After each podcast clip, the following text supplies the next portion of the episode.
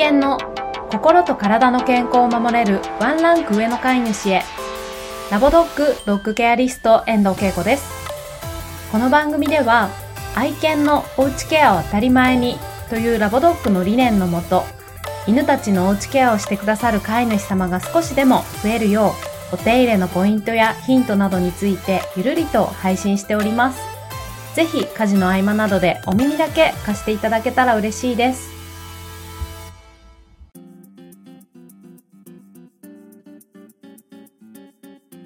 こんにちは、ドッグケアリストけいこです。今年に入って初めての配信となりましたが、皆様改めまして、明けましておめでとうございました。はい、過去形です。もうちょっとね、季節感があるうちに配信できたらよかったんですがすいません。改めて本年もどうぞよろしくお願いいたします。愛犬さんたちとどんなお正月を過ごしましたか？つい先日のことなんですが、もうなんかとっくの昔のことのように思い出されるお正月ですよね。あっという間にこう現実に引き戻されて、通常の日常を過ごしておりますが、お正月はいかがでしたでしょうか？去年我が子を迎えたよっていう飼い主さんだと、初めて愛犬と過ごすお正月だったと思いますが、一緒に実家に帰ったよとか、あの、初めてのお泊まりに行きましたなんていう話聞いております。人間はね、楽しい楽しいお正月だったかもしれませんが、犬たちはこの、いつもと違う人間の雰囲気をどんな風に見ていたんでしょうね。まあ、飼い主さんがハッピーなら犬たちもハッピーかなと思うので、きっと楽しく過ごしていたんだろうなと思うんですけれども、我が家のケルトはというとちょっと違いまして、あの、4人、わーわーキャーキャーな姪っ子がいるんですけれども、ケルトにとってお正月はちょっと疲れたお正月だったかもしれません。もうなんかね、ケルトーって来るんですよ。かわいいとかって来て、ケルトケルトって言ってすごい追いかける子もいますし、なのでもうケルトはもう自分の部屋にスーッと入って逃げてしまうんですね。なので触れ合いタイムを決めて、おやつをふんだんに姪っ子たちに持たせて、ルール決めてっていう感じで触れ合いをさせてましたが、疲れたと思います。でもまあ人間がね、お正月ってごちそう食べるので、愛犬にもということで、お魚あげましたとかお肉あげましたというママさんたちもいましたが、ケルトもね、美味しいご飯をもらっていたので、まあ疲れるけどなんか賑やかで美味しいご飯もらえるなーなんて思ってくれてたかなと思ってます。皆さんも美味しいごちそうを食べてお正月太りなんてしていませんか？私はしていました。過去形にしていいのかちょっと謎ですけれども、まあお正月明け、ちょっとやっぱり体が重くてですね、血液がもうドロドロ油が流れているようなこう感覚だったんですけれども、なんとかその後節制をして、やっと快適な感じに戻って、通常の体の感じに戻ってきてます。年末にね、あの、腸活セミナーを開催して、腸内環境を整えるって大事というセミナーを聞いたばかりなのに、その直後のお正月で若干暴飲暴食をしてしまって、全然ダメダメな私なんですけれども、ということで本日は、まあ、昨年末に開催しました腸活セミナーの様子と振り返りをこう一緒にしていきたいなと思っております。こちらのポッドキャストをご視聴くださっている方々でも、あの、セミナーへお越しくださいました方いらっしゃると思います。本当にありがとうございました。約ね、50名の方にお申し込みいただきまして、まあ、とてもためになったと、お礼のお言葉をたくさんいただいて、本当に私も開催してよかったなと思いました。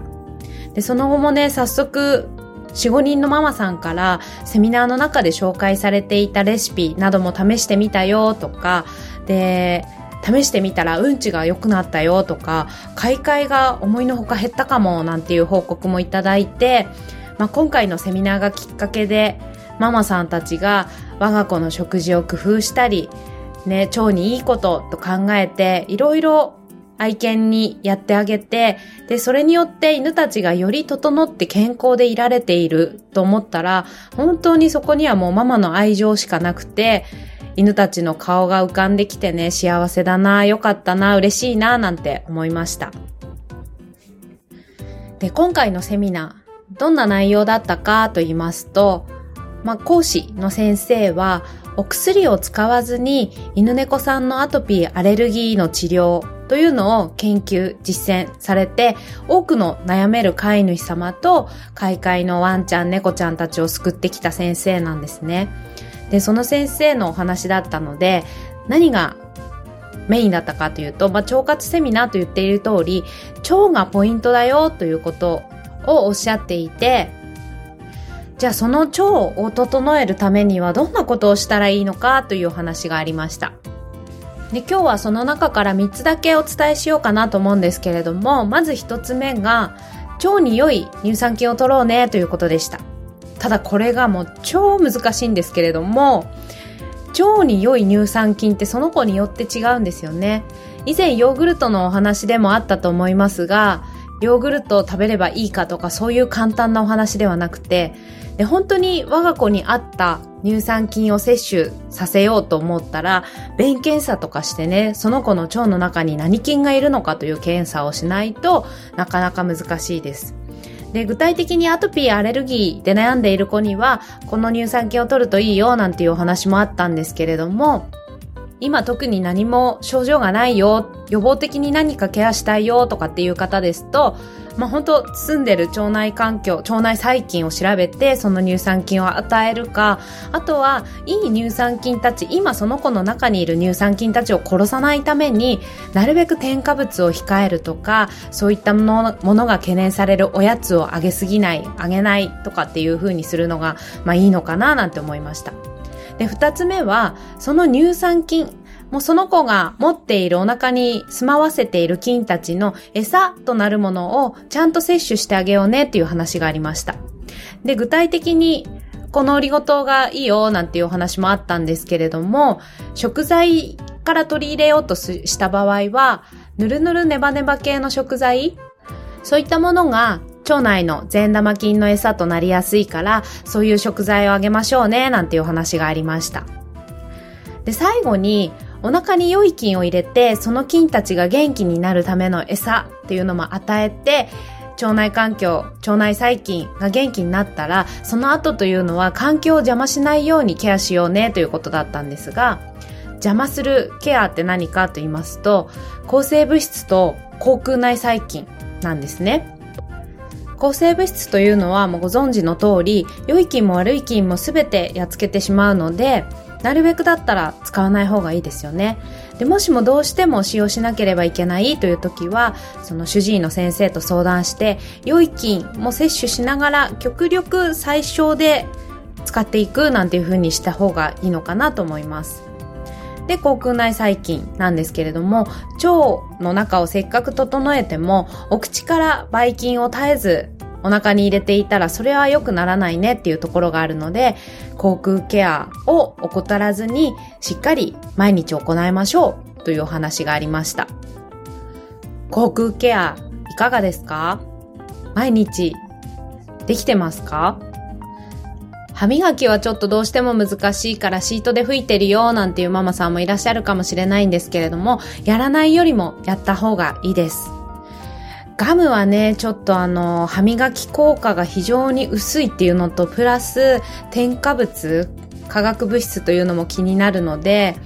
ね、ちょっと私は微妙なんですけれども、歯磨きできないからガム、もしくはやらせてくれないから何もしないっていうことだけはちょっと避けたいなと思います。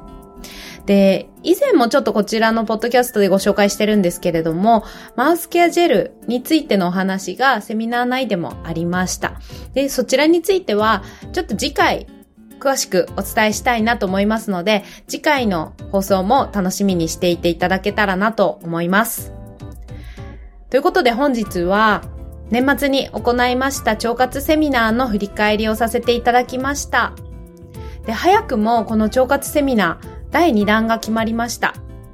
えっと、アンケートでどんな内容を聞きたいですかというふうに収集したんですけれども、腸内細菌についてもっと詳しく知りたいというご要望が多く、